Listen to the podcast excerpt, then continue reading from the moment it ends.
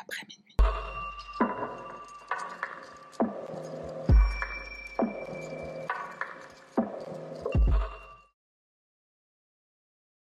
J'ai besoin de plus de café. hein. Salutations mon cher panda, moi c'est Sarah, bienvenue sur ma chaîne. Avant de commencer, petite annonce, les directs sur Twitch sont de retour. On reprend le mercredi 20 septembre. Je ferai un post communauté ici sur YouTube pour donner toutes les infos, donc je ferai un rappel du lien euh, vers la chaîne Twitch, je donnerai euh, l'horaire, etc. Le principe sera euh, similaire à ce qu'on faisait déjà avant, parce que c'est pas la première fois que je fais du direct sur, Twitch, enfin j'en avais déjà fait. Donc ce sera du true crime, mais en version plus courte, en version un peu plus chill, un peu moins sérieuse entre guillemets ici sur YouTube. Tu verras l'atmosphère est vraiment hyper détendue, enfin euh, on sera en direct donc tu pourras aussi euh, réagir, poser des questions, etc. La note finale en général, donc c'est une affaire euh, insolite ou drôle qui souvent mène à des euh, inside jokes comme euh, Don't Shoot, les anciens reconnaîtront. Pour les personnes qui n'ont pas Twitch, pour information, tu peux regarder sans avoir de compte, il suffit d'aller sur le site ou de cliquer sur le lien de ma chaîne par exemple et tu pourras assister euh, au direct. L'inconvénient du coup quand t'as pas de compte c'est que tu peux pas laisser de commentaires, tu peux pas réagir etc. Et pour les personnes qui refusent d'aller sur Twitch mais qui veulent quand même voir voilà ce qui s'y passe, je vais créer une chaîne secondaire sur YouTube sur laquelle je posterai des replays. Cette chaîne YouTube, elle est en cours de création. Le nom, a priori, ce sera Minuit Replay, un truc dans le genre. Je mettrai le lien en description et trêve de blablaterie. On y va pour l'affaire de ce soir. Cette fois-ci, nous sommes en Allemagne avec une grande question. Est-ce qu'on peut se faire justice soi-même? Une question philosophique, un sujet à débat. Tu te souviens de la petite Lola tuée à l'âge de 12 ans par une femme qui s'appelle Dabia. La tragédie se déroule à Paris, juste derrière chez moi, dans le 19e arrondissement. Une affaire sordide qui fait beaucoup de bruit en France. Cyril Hanouna, présentateur de l'émission TPMP, demande à la justice de faire enfermer la suspecte à vie, alors qu'elle n'a même pas encore été interrogée par les services de police. Je le redis, surtout quand je vois ces images, pour moi, c'est procès très rapide et perpétuité pour la personne qui a fait ça. Ce qui est inadmissible, c'est que cette personne ait fait ça. C'est pas ce que j'ai dit qui est inadmissible. Et je pense que tous les Français pensent que le plus inadmissible dans l'histoire, c'est ce qui s'est passé. Résultat de cette demande de M. Hanouna et du soulèvement médiatique autour de ce meurtre, de nombreuses plaintes qui seront déposées auprès des tribunaux, des demandes très sérieuses qui ordonnent au système judiciaire d'entreprendre des mesures plus expéditives. Dans un autre registre, un type d'affaire bien trop répandu, qu'on retrouve avec l'affaire Jacqueline Sauvage. Une mère de famille tue un mari violent et dangereux, victime de sévices sexuels. Jacqueline assiste au calvaire imposé à ses filles. Un jour, elle abat son mari en lui tirant trois balles dans le dos. Une des plus grandes affaires judiciaires de l'histoire récente. Le président de l'époque, François Hollande, va gracier Jacqueline Sauvage en 2016. Vengeance, légitime défense, un peu des deux. Ce genre d'affaires déchaîne les passions et ne laisse personne indifférent. Une question qu'on peut se poser, c'est pourquoi le peuple se sent parfois si impliqué, si investi émotionnellement dans certaines de ces tragédies? Qu'est-ce qui pousse un citoyen à aller manifester, à envoyer une lettre de demande à un juge pour demander une sanction qu'on estime plus appropriée parce qu'on est particulièrement touché par un meurtre plus qu'un autre? L'empathie, un manque de confiance en notre système judiciaire, un peu des deux. Direction donc l'Allemagne pour y voir un peu plus clair, dans une affaire du même genre, une affaire des plus célèbres du XXe siècle, une histoire tellement incroyable qu'elle sera plus tard adaptée au grand écran. Si tu te souviens bien de tes cours d'histoire, tu te rappelles que la fin de la Seconde Guerre mondiale bouleverse totalement l'Europe et aussi le reste du monde, avec notamment pour l'Europe une petite réorganisation des territoires. La Prusse orientale, qui n'existe plus aujourd'hui, sera divisée entre l'Union soviétique et la Pologne. Josef Bachheimer et sa femme, étant originaires de cette région, sont contraints d'immigrer en Allemagne de l'Ouest avec le statut de réfugiés. Cette migration forcée s'inscrit dans la continuité des heures les plus sombres de notre histoire, puisque 13 millions d'Allemands sont chassés, et ce dans des conditions déplorables. Une fois installé, le couple Bachheimer accueille une petite fille au sein du foyer. Nous sommes le 3 juin 1950 dans la ville de Sardest, en Basse-Saxe, Allemagne de l'Ouest. Malgré mes recherches poussées, je n'ai pas trouvé beaucoup d'informations sur l'identité des parents de Marianne. Cependant, il y a un élément qui a attiré mon attention, c'est le profil de son père, ancien membre de la Waffen-SS. Il s'agit de la branche militaire de l'organisation nazie la plus proche du chancelier entre 1935 et 1945. Elle est réputée pour son intransigeance, sa brutalité. Elle est en effet impliquée dans des crimes atroces qui vont marquer l'humanité à tout jamais. Je crois qu'on peut dire que la petite Marianne débute sa vie avec une très mauvaise main. Elle est élevée dans un foyer très strict et très religieux par des parents très autoritaires. On pourrait croire que la mère de Marianne se reconstruira lorsqu'elle se sépare enfin de son mari violent et alcoolique, mais c'est loin d'être le cas. Le nouveau compagnon est aussi conservateur que l'ancien, et au passage, l'ancien, le père de Marianne, il va rapidement disparaître du portrait de cette famille déjà brisée. La mère de Marianne et ce nouvel homme se marient, et Marianne, dans tout ça, elle est encore et toujours abandonnée, et en plus de ça, elle est rebelle, elle est libre d'esprit, donc ça clash forcément avec l'autorité parentale, avec la vision très conservatrice de sa mère et de son beau-père. Très tôt, Marianne est exclue de sa propre maison et elle doit grandir très vite pour pouvoir survivre. En l'absence de repères et de stabilité, elle compte surtout sur son entourage amical et amoureux pour trouver de l'affection, du réconfort, ce qui est tout simplement naturel, pas d'amour à la maison, ben on essaie comme on peut le trouver ailleurs. Seulement âgée de 16 ans, Marianne tombe enceinte. Elle garde l'enfant, mais puisqu'elle est encore au lycée, elle décide de le faire adopter. Deux ans s'écoulent et Marianne poursuit ses études. Une seconde fois, la jeune femme tombe enceinte, donc elle a 18 ans. Et là où tu dis sûrement, euh, bon, elle est un peu irresponsable, pourquoi elle prend pas ses précautions, pourquoi elle se protège pas On est à peine à la fin des années 70, euh, donc le sujet de la contraception, c'est encore un peu euh, touchy.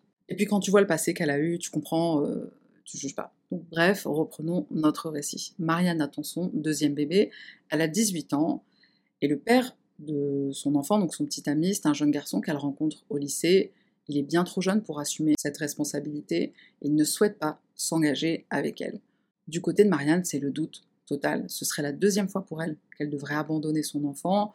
Elle n'a pas de situation stable. Et à peine sortie de l'adolescence, elle cherche à s'évader, à affirmer sa liberté. Marianne, elle adore faire la fête, elle aime danser, elle aime le monde de la nuit, c'est vraiment son truc. c'est le cas de beaucoup à cet âge-là. Maintenant, est-ce que c'est compatible avec le rôle de maman? Pas forcément. Peu de temps avant son accouchement, Marianne est agressée sexuellement dans une boîte de nuit. Non seulement elle est traumatisée par cet événement, mais en plus, elle perd son premier amour de jeunesse, le jeune garçon qui refuse de rester avec elle parce qu'il n'est pas prêt à assumer le rôle de père. Marianne se résout à confier sa deuxième fille au service d'adoption. À ce stade, entre le père alcoolique qui quitte le foyer, sa mère qui ne la défend pas, son beau-père abusif, ses petits amis qui la lâchent, les sévices sexuels qu'elle a subis, et les deux enfants qu'elle met au monde pour ensuite les faire adopter, même Cosette, n'a pas eu une vie aussi difficile. Nous sommes en 1992, Marianne est adulte et elle a absolument besoin d'un emploi pour, euh, bah, pour vivre en fait. Son univers, celui dans lequel elle se sent bien, c'est celui de la vie nocturne. Bar, restaurant, boîte de nuit, cette atmosphère, c'est ce qu'elle aime, c'est là qu'elle se sent chez elle. La jeune femme travaille dans le restaurant bar Tipaza qui se situe, euh, non pas en Algérie, dans la ville de Lübeck. D'ailleurs, l'établissement est toujours ouvert. À l'époque où Marianne travaille dans ce restaurant, le propriétaire s'appelle Christian Berthold. Cette rencontre avec le gérant sera décisive dans la vie de Marianne, puisqu'en effet, elle va tomber amoureuse de lui. Et de cette union naîtra un troisième enfant, troisième pour Marianne en tout cas.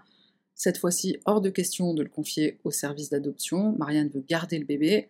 Elle a 22 ans, elle a un travail, une situation plutôt confortable, mais un léger problème va se présenter. Christian refuse de s'engager dans une relation sérieuse. Cette réaction ne fait pas peur à Marianne, elle décide d'élever seule sa fille. D'ailleurs, elle prend aussi la décision de se faire ligaturer les trompes, comme ça elle ne tombera plus jamais enceinte. Le 14 novembre 1972, Marianne est donc maman, et cette dernière naissance marque un véritable tournant dans sa vie. Toute son attention est focalisée sur sa fille Anna. Cependant, Marianne ne peut pas compter sur des nounous, des nourrices, ou sur le père absent pour s'occuper de la petite Anna, donc elle essaie de jongler entre son travail de barmaid et showgirl au bar tout en gardant un œil sur sa petite fille. Très tôt, Anna est intégrée à la vie nocturne, enfin très tôt euh, même euh, bébé. La plupart des clients connaissent la fameuse Anna du Tipaza et sa maman qui sert des pintes de bière. C'est presque comme si Marianne, sans le vouloir, sans le savoir, elle reproduit un peu le schéma de l'enfant autonome, schéma qu'elle a connu malgré elle quand elle était enfant. Dans ce contexte précaire et assez instable, Anna doit grandir plus vite que les autres enfants, et pour autant ça ne l'empêche pas de rêver, de jouer comme toutes les autres petites filles de son âge. Celles et ceux qui croisent sa route la décrivent comme une enfant intelligente, espiègle, souriante, pleine d'énergie et surtout très sociable. En gros, Anna, c'est la petite qui court partout, qui n'a peur de parler euh, à personne, à part à des inconnus, elle se fait des amis en quelques minutes. Mais est-ce que c'est vraiment un environnement sain pour une petite fille? Grandir dans un bar, s'endormir à même le comptoir, attendre que sa mère finisse son service parce qu'elle n'a pas envie de rentrer pour se coucher, complètement déphasée, elle n'a d'autre choix que de subir cette vie mouvementée. Et d'ailleurs, Marianne n'est pas aveugle, certes, elle n'est pas la mère la plus responsable de l'histoire, mais elle prend conscience que l'environnement dans lequel grandit Anna n'est pas le meilleur pour elle. Elle en vient à envisager de placer temporairement Anna dans une maison d'accueil, dans un foyer, et pour elle, ce serait une solution temporaire, même si tu te doutes bien que euh, les répercussions d'une telle décision, elles sont rarement bonnes. Est-ce qu'Anna, elle aussi, aura l'impression d'avoir été abandonnée? La petite Anna essaie de trouver le bien-être où elle peut, pendant ses promenades en famille, en compagnie de Christian, son père qui est quand même impliqué dans sa vie, et bien sûr Marianne, sa maman. Et même si les parents n'assument pas leur rôle jusqu'au bout et qu'ils sont euh, des parents plutôt maladroits, ils ont au moins le mérite de tenir à leur fille. Ensemble, ils habitent dans un appartement au-dessus du Tipaza. Alors je me suis interrogée un peu hein, sur ce mode de vie euh, plutôt libre et plutôt hippie, mais encore une fois, on est euh, dans les années 70. L'autorité paternelle qu'a connue Marianne, elle a été très stricte, très conservatrice, patriarcale, et donc elle cherche à s'éloigner le plus possible de ce schéma familial. Pour s'éloigner, elle s'est vraiment éloignée. Elle grandit avec un père trop strict, sa fille grandit sur les comptoirs des bars, et c'est dans ce climat d'insouciance, euh, van Volkswagen, couronne de fleurs sur cheveux longs, pantalon pas def, etc., qu'Anna se promène innocemment dans les rues de Lübeck.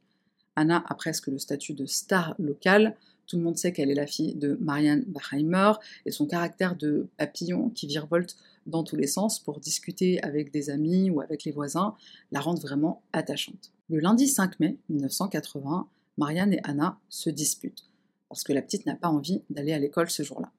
Agacée, elle qui a un tempérament bien trempé, presque à l'image de sa mère, elle décide de défier l'autorité parentale. Elle s'en va chez une de ses amies pour rester chez elle. Malheureusement, en arrivant à destination, Anna comprend que la maison de sa copine est vide. Elle fait donc demi-tour. C'est pas si grave, se dit-elle. Elle va sûrement trouver de quoi s'occuper dans la rue, des voisins avec qui elle adore discuter, ou encore des habitués du type hasard. De son côté, sa mère, dans l'après-midi, se rend à une séance photo pour un magazine. Elle se rend sur place avec photographe, journaliste, etc. Et elle croit qu'Anna lui a obéi. Elle croit que la petite est à l'école. Mais au retour de sa séance, sa fille n'est pas à la maison. Contrariée et inquiète, elle la cherche sans succès. Elle attend la tombée de la nuit, pensant qu'Anna cherche juste à la défier. Marianne va donc attendre quelques heures et puis elle se rend au poste de police de la ville de Lubeck pour signaler la disparition de sa fille. Elle contacte aussi les parents des amis d'Anna, aucun ne rapporte l'avoir vue. Où est donc passée la petite Anna? Est-ce qu'elle marche sur les traces de sa maman en jouant aux rebelles précoces La réalité des choses est bien différente. Dans l'après-midi du lundi 5 mai, donc c'est le même jour, c'est le jour de la disparition, une femme se rend au commissariat et son témoignage va glacer le sang des policiers. Son compagnon aurait confessé un meurtre absolument abominable. Il dit avoir tuer la petite Anna. L'enquête bascule, ce n'est donc plus une affaire de disparition, mais une affaire de meurtre. Et pourtant, à ce stade de l'investigation, aucune preuve n'est encore collectée. Pour avoir le fin mot de l'histoire, il faudra se pencher sur cet homme dénoncé par sa propre fiancée. Cette femme qui se présente au poste de police est formelle. Son compagnon, Klaus Grabowski, boucher de profession et âgé de 34 ans, est passé aux aveux. Ces deux individus connaissent bien Anna, comme de nombreux habitants de la ville. L'enfant a l'habitude d'aller chez eux pour pouvoir câliner leur chat et jouer avec lui. Absente pendant toute la journée, la fiancée de Klaus est sous le choc. Son compagnon lui confesse le meurtre en détail. Il aurait croisé Anna, comme d'habitude. Elle lui aurait demandé à voir le chat, une visite presque quotidienne.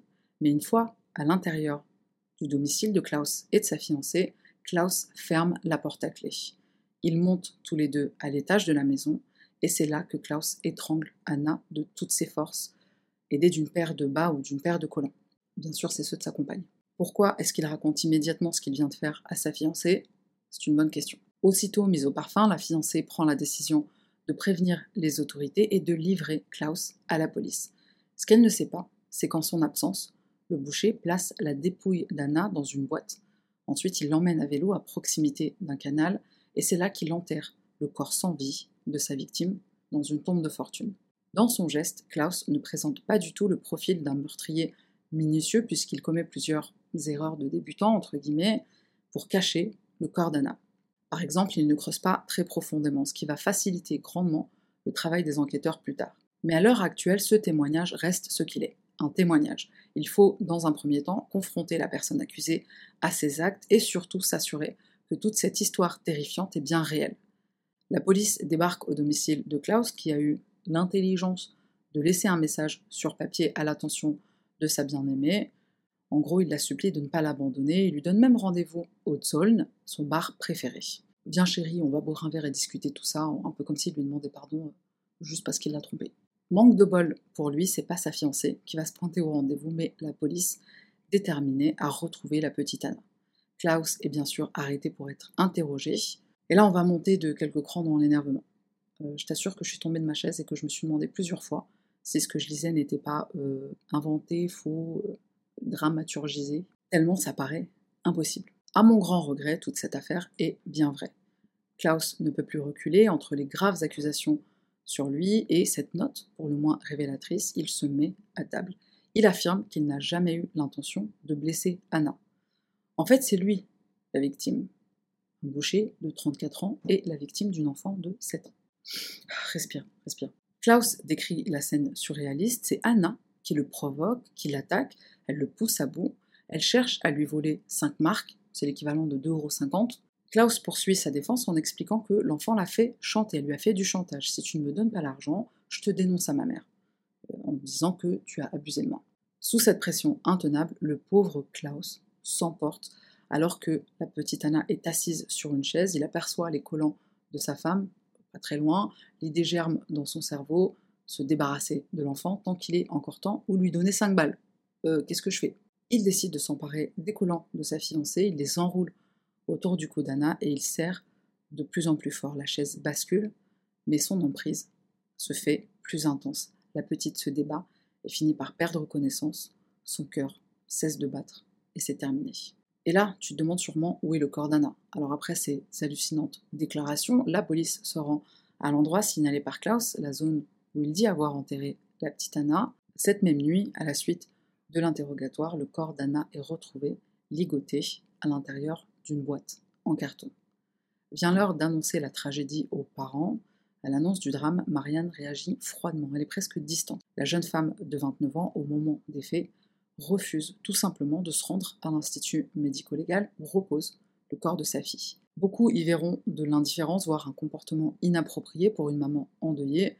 Mais si j'ai bien appris une chose de mon ami Zach, quand il est question de la psychologie du deuil, c'est qu'il n'existe pas de comportement normal ou systématique.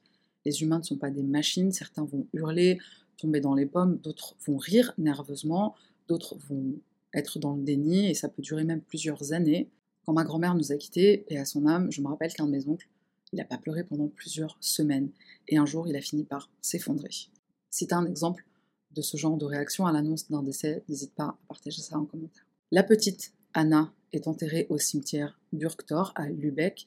Les funérailles sont à l'image de Marianne puisque la cérémonie est personnalisée. On peut entendre le groupe de rock Pink Floyd faire trembler les murs de l'église pendant la messe. Comme tu peux t'en douter, l'affaire est très médiatisée. Une petite fille innocente, sauvagement agressée et assassinée, c'est traumatisant pour tout le pays.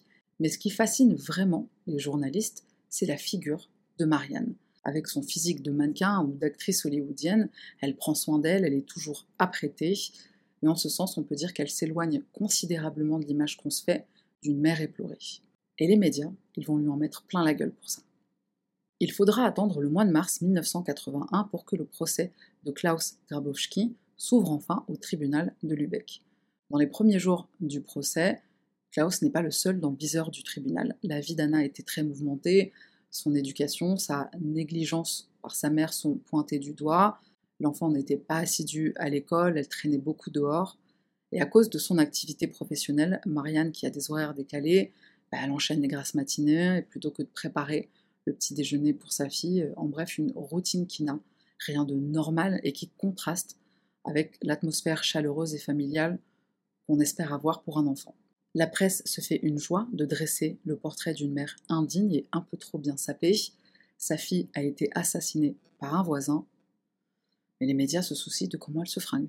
Et là, tu te demandes sûrement ce qu'il en est de Klaus. Est-ce que c'est pas le genre de personne chez qui il y avait euh, des red flags, des, signes avant-coureurs, des trucs où tu te dis, tiens, ce mec est un peu louche Bah si, puisque figure-toi que Klaus Grabowski est un récidiviste. Son casier judiciaire fait la taille de la trilogie du Seigneur des Anneaux. Pire encore, Anna n'est pas sa première victime. Au début des années 70, notre boucher cherche à profiter d'une enfant de 6 ans, un bébé. Klaus, il tape dans du 6-7 ans, pardon. Donc il prend en chasse cette petite de 6 ans et il essaye de... À ton avis, qu'est-ce qu'il essaie de faire? Il essaye de l'étrangler aussi, la méthode de prédilection de Klaus, visiblement puisque c'est aussi la, cause de la mort d'Anna qui figure sur le rapport d'autopsie. Pour ce premier essai, avec cette petite de 6 ans, Klaus est inculpé pour tentative de meurtre. Il est déclaré coupable, il est placé en probation ou en mise à l'épreuve. Alors ce que ça veut dire, c'est qu'il est certes reconnu coupable d'un crime, mais il reste en liberté sous certaines conditions. En fait, j'arrive pas à comprendre qu'on puisse être déclaré coupable d'une tente à essayer de tuer quelqu'un. L'État euh, te reconnaît coupable de cet acte qui est très grave, mettez en liberté, on te laisse en liberté. Pendant cette libération sous condition, Klaus reçoit la visite d'agents judiciaires, ils font des rapports réguliers, ils s'assurent qu'ils respectent bien la loi, et le but de cette mise à l'épreuve, c'est de favoriser sa réintégration sociale tout en maintenant une surveillance étroite sur l'individu dangereux. En théorie, euh, tu glisses, tu tombes, le moindre écart et tu passes euh, par la casse prison, mais ça, c'est en théorie. Et c'est quand même dingue de se dire que ce mec a terrorisé une fillette qui sera à jamais marquée par cette tentative de meurtre. Il n'a qu'une mise à l'épreuve et en plus, cette supervision qui doit être étroite, eh ben déjà elle ne le sera pas et elle va pas servir à grand chose dans le cas de Klaus puisqu'il continue. Et je ne parle pas d'Anna. En 1975, Klaus est accusé d'abus sexuels sur deux mineurs. De nouveau devant le tribunal, cette fois-ci, le docteur Hartmanis va établir le profil psychologique du criminel et il est sans appel l'instinct sexuel anormal de l'accusé est addictif, l'accusé est conscient de l'activité non autorisée, mais il est considérablement limité dans sa capacité à l'empêcher en raison de son addiction à l'infraction. Fin de citation du docteur. À la suite de ces deux agressions, Klaus est condamné à l'internement en établissement spécialisé. On est en 1976 quand Klaus approche la libération et la réhabilitation. Mais il est contraint d'accepter la castration chimique. Alors la castration chimique, c'est une méthode utilisée pour les délinquants sexuels, y compris les prédateurs d'enfants bien sûr. Le but est de réduire chez l'agresseur le désir sexuel avec une prescription médicamenteuse. Donc c'est des médicaments qui font baisser la production de testostérone, c'est l'hormone qui euh, booste l'agressivité et la libido. Cette solution judiciaire, elle vise à empêcher des récidives, même si cette méthode elle est très controversée pour des raisons éthiques et même scientifiques. Certains disent qu'une telle procédure menace les droits individuels et la dignité humaine. Les spécialistes et psychiatres estiment que la castration chimique c'est un cache-misère, c'est un pansement, c'est pas un vrai remède, c'est pas une solution miracle au comportement criminel. En gros, c'est pas parce que l'organe masculin ne peut pas être stimulé que euh, l'homme ne peut pas commettre des atrocités. En 2023, certains pays font toujours appel à cette méthode, parmi eux la Pologne, la Russie, la Moldavie, l'Estonie, la Corée du Sud et même certains États aux États-Unis, dont la Californie. Euh, castration chimique, pour ou contre? Laisse un commentaire. Notre boucher, Klaus Grabowski, reçoit un traitement à base de stilbestrol et de benperidol. Ce cocktail devrait réduire ses pulsions, à condition bien sûr qu'il le prenne, ce traitement, en fait, et qu'il respecte les doses prescrites. Une fois intégré au programme de réhabilitation dans l'institut où il est interné, Klaus se voit proposer deux alternatives. Soit il accepte la castration chimique et il est libéré, ou bien il refuse et il doit être interné pendant une très longue période. Évidemment, Klaus va accepter la castration chimique, il ouvre la porte de sortie sans aucun suivi médical. Donc si tu comptes bien, on est à trois agressions, dont deux tentatives qui ont abouti. Bravo la justice. Deux ans s'écoulent et Klaus se tient à carreau, il ne semble pas faire parler de lui, et on se dit que c'est bon signe. Peut-être qu'il est assidu finalement, peut-être qu'il prend bien son traitement. Et eh bien pas du tout, c'est même tout le contraire notre boucher prend rendez-vous avec l'urologue Dr Volker von Ende, et là, tiens-toi bien, il demande une ordonnance pour obtenir des médicaments qui vont inverser son processus de castration chimique. En réaction à ce rendez-vous médical, la Cour approuve cette requête parce que les effets secondaires sont un peu trop gênants. Klaus, aujourd'hui, euh, bah, il a envie de fonder une famille avec sa fiancée. La castration chimique euh, empêche ce désir profond d'être père chez Klaus. Et même pour l'entourage du boucher, cette volonté d'avoir un enfant, c'est bon signe. Ça veut dire que ses désirs ont changé et qu'il peut maintenant mener une vie normale. Quelques semaines avant le meurtre d'Anna, et plus précisément en mars et en avril 1980, Klaus reçoit deux injections de testoviron. Il prend des comprimés qui boostent sa sexualité. C'est presque du Viagra le truc. Aucun membre du corps médical ne lui demande s'il est suivi par un psychiatre alors que cette vérification, elle doit être systématique étant donné son passé de criminel sexuel. Notre boucher réussit donc à passer entre les mailles du filet et il commet l'irréparable avec la petite Anna Bachheimer. Dans le cadre de son procès, Klaus détaille les derniers moments de la vie d'Anna et ses déclarations font froid dans le dos. J'ai entendu quelque chose sortir de son nez.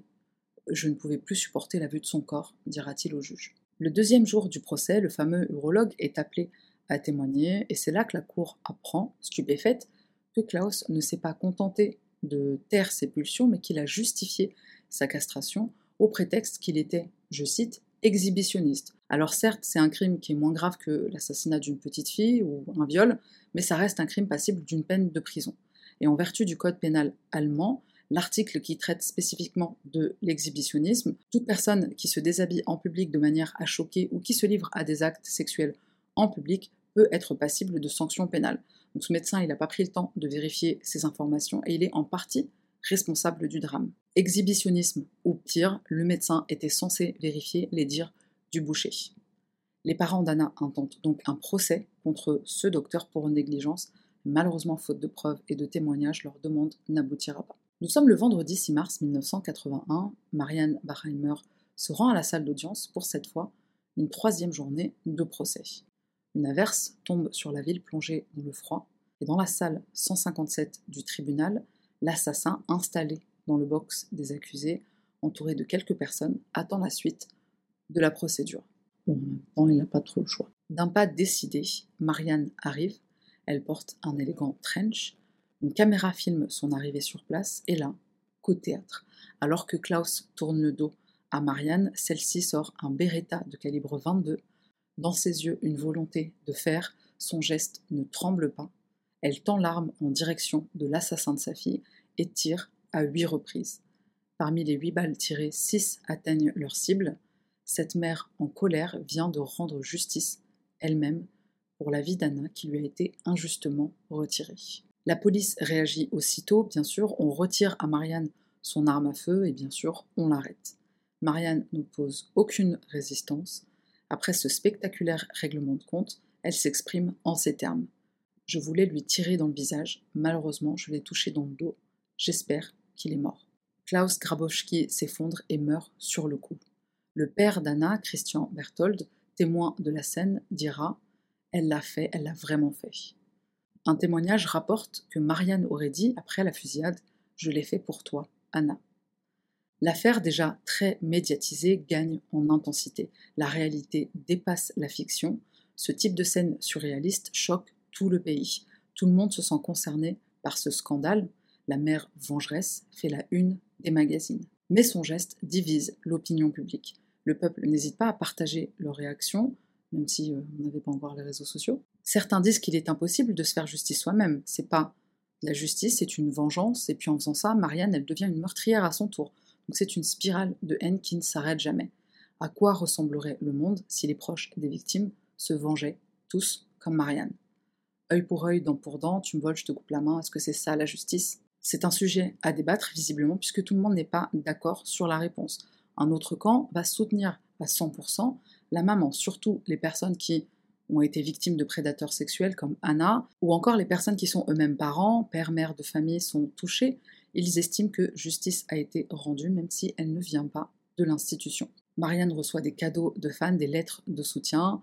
Si on se fie aux interviews et à la presse locale, la majorité des Allemands se range du côté de Marianne.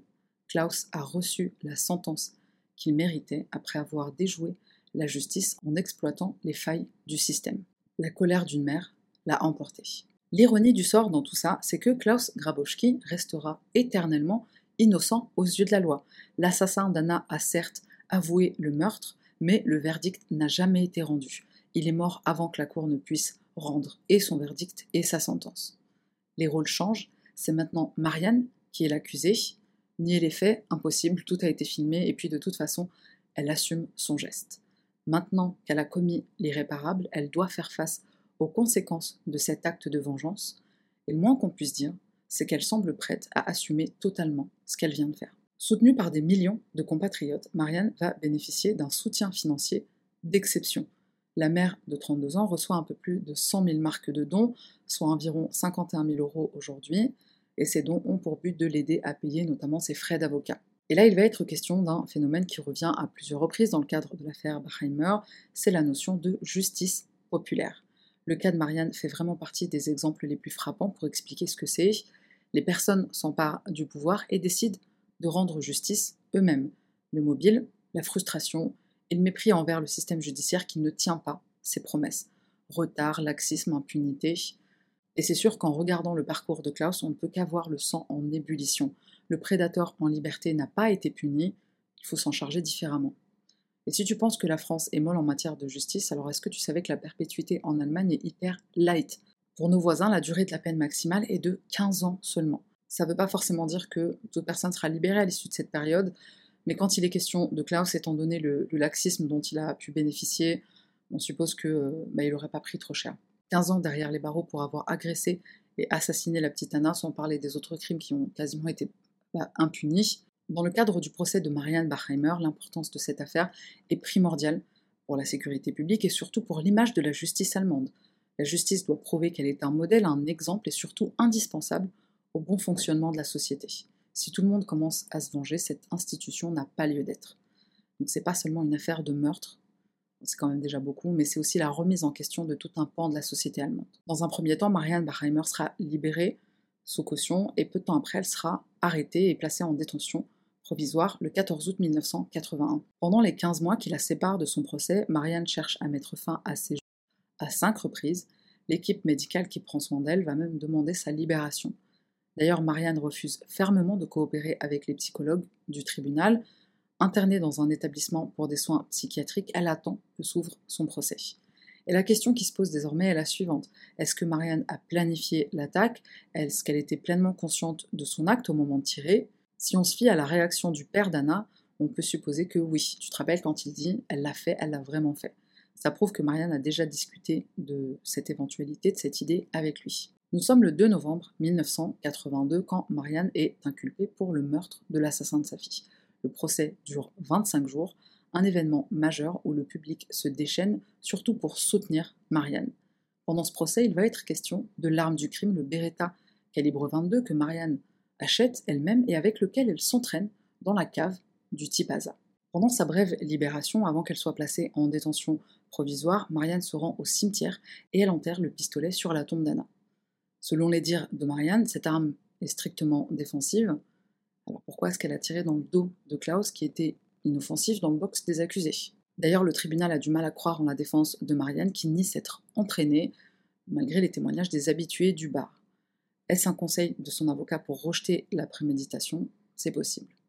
Pas besoin d'être un expert pour déduire que Marianne sait tirer. Sur les caméras, Marianne exécute sa cible calmement, même moi dans un jeu vidéo, je tremble, je hurle. Il est vrai que notre boucher est un homme grand et costaud, donc une cible que tu raterais difficilement, mais quand même, tirer sur un individu à quelques mètres nécessite une connaissance du maniement des armes à feu ou de Call of Duty. En quelques secondes, Marianne sort le Beretta, désactive le cran de sécurité et tire rapidement, sans trembler. La défense soutient malgré tout que cette réaction est spontanée, le fruit d'une pression accumulée lors du procès et à cause de la tempête médiatique. D'ailleurs, ce sont les propos honteux et mensongers de Klaus qui l'auraient poussé à bout. J'ai entendu dire qu'il voulait faire une déclaration, dit Marianne. Je pensais que le prochain mensonge sur cette victime, qui était mon enfant, allait être proféré. En 1982, Marianne va vendre son histoire au magazine Stern. Elle rencontre le journaliste Heiko Gebhardt alors qu'elle est en détention provisoire la somme récoltée, 250 000 marques, une belle somme qui couvrira ses frais de justice. Le même magazine publiera une série d'articles qui vont inspirer la réalisation d'un long métrage, Anna's Mutter, la mère d'Anna. Deux films sur cette affaire paraîtront en 1984. Revenons au procès. L'accusation porte principalement sur le meurtre, mais évolue vers l'homicide involontaire. La cour s'interroge, est-ce qu'elle a tiré parce qu'elle se sentait menacée, par vengeance pure? Certains opposants de Marianne estiment qu'elle ne s'est pas vengée. Comment est-ce qu'une mère de famille a pu laisser sa fille grandir dans un bar, sur un comptoir de bar? Ses détracteurs la pointent du doigt et rejettent la faute sur elle du fait de sa négligence envers Anna. L'acte de Marianne leur semble du tout crédible. En gros, une mère de famille qui élève mal son enfant, bah, elle ne peut pas vouloir euh, venger sa mort, parce qu'elle n'en a rien à foutre. Le 2 mars 1983, le tribunal tranche et déclare Marianne Bachheimer coupable d'homicide involontaire et possession illégale d'une arme à feu. Elle est condamnée à 6 ans de prison. Cette condamnation démontre que le tribunal est plutôt d'accord avec la défense, ce n'est pas un assassinat. Cette décision ne plaît pas au procureur, mais le juge est convaincu de la spontanéité de l'acte de Marianne.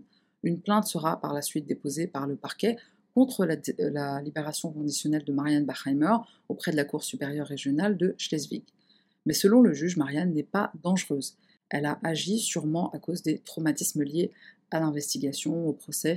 Et pourtant, Marianne elle-même dira plus tard, lors d'un passage à une émission télé, qu'elle a tué Klaus après avoir longuement réfléchi. Et ce qu'elle voulait surtout, c'était l'empêcher de répandre des mensonges à son sujet.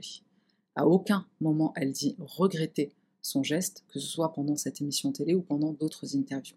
Son passé l'a sans doute forgée, maltraitée par son père et son beau-père, survivante de viols et d'abus en tout genre, Marianne s'est peut-être sentie bien placée pour se faire justice elle-même.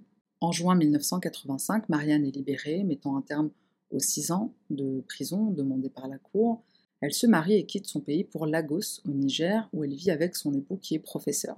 Il enseigne l'allemand aux Nigériens dans une école germanophone. Pourquoi fuir l'Allemagne? Sans doute pour refaire sa vie et ne plus être associé à cette tragédie, se défaire de cette image qui lui aurait sûrement collé à la peau jusqu'à la fin de ses jours. En 1990, Marianne demande le divorce et s'envole cette fois pour la Sicile. Elle travaille dans la ville de Palerme, dans un hospice, elle prend soin de personnes âgées. Quelques années plus tard, Marianne est diagnostiquée d'un cancer du pancréas en phase terminale, et c'est en 1996 qu'elle retourne en Allemagne sur ses terres d'origine. À sa demande, elle fait filmer ses dernières semaines de vie. C'est le journaliste de la NDR, Lucas Maria Böhmer, qui l'accompagne. Cette recherche médiatique correspond bien au profil de Marianne, elle qui a toujours brillé sur les plateaux télé, pendant les interviews ou lors de ses apparitions publiques. Très élégante, elle sait capter l'attention des autres, elle suscite une vraie fascination jusqu'au bout de sa vie et jusque son dernier souffle. Marianne Bachheimer paraît dans le film La lente agonie de Marianne Bachheimer, sorti en 1996. Le 17 septembre, elle s'éteint à l'âge de 46 ans seulement. Son corps est enterré dans le cimetière de Lübeck aux côtés de sa fille Anna. Bon pour conclure, j'ai pas grand chose à dire si ce n'est. Enfin, si, j'ai deux choses à dire. Pendant une émission télé, euh, Marianne, va dire quelque chose d'assez étrange. Elle dit que si Klaus s'était excusé, elle n'aurait pas pu tirer. Mais qu'est-ce que ça veut dire? Qu'est-ce que ça veut dire? Personnellement, j'ai fait le lien avec son enfance, avec tout ce qu'elle a vécu. Je pense que c'est une personne qui est, et qui a été euh, pendant toute sa vie tellement en mal d'amour, tellement en besoin, en demande d'affection et d'amour. Alors on l'est tous un petit peu, je pense, à, quelques niveaux. Euh, Marianne, vu son passé avec son père, avec son beau-père, avec sa mère, qu'on avait rien à foutre, je pense que ça représente quelque part au fond d'elle l'envie de, peut-être pardonner à, ses parents, de peut-être pardonner en fait à toutes les personnes qui lui ont fait du mal euh, autour d'elle. Parfois, il suffit juste de dire pardon. Et la dernière chose que je voudrais dire, c'est le fait que Marianne, a été enterrée donc à Lubeck, près de sa fille, et elle voulait être enterrée à Palerme. Donc j'ai pas trop compris en fait cette, cette, euh, cette distance qu'elle essayait de, de, mettre entre elle et sa fille, le fait qu'elle quitte l'Allemagne et qu'elle ne veuille plus vivre dans cette, dans cette ombre de, euh, de mère vengeresse, de, de, mère justicière, de, femme qui se fait justice à elle-même. Je ne sais pas comment le formuler, mais je, je trouve qu'il y a vraiment une certaine distance avec sa fille, un peu comme si euh, malgré elle, elle reproduit un schéma familial qu'elle a connu, qu'elle Enfin, il y, a clairement une, forme de négligence, une certaine négligence avec sa fille Anna. De l'autre côté, je pense qu'il y a vraiment un, désir d'amour. Je pense qu'elle a vengé sa fille. Je pense que quelque part, elle a vengé sa fille. Elle s'est aussi peut-être vengée un peu pour elle-même, pour ce qu'elle a vécu.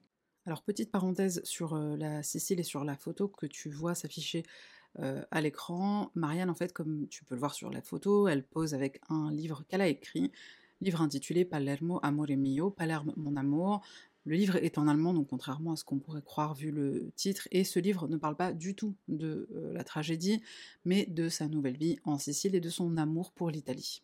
J'ai trouvé un commentaire sur ce livre d'une lectrice qui dit que bah, certaines personnes ont été déçues après lecture de constater qu'il n'est pas question euh, dans ce livre de la mort de sa fille ou de la mort de l'assassin de sa fille.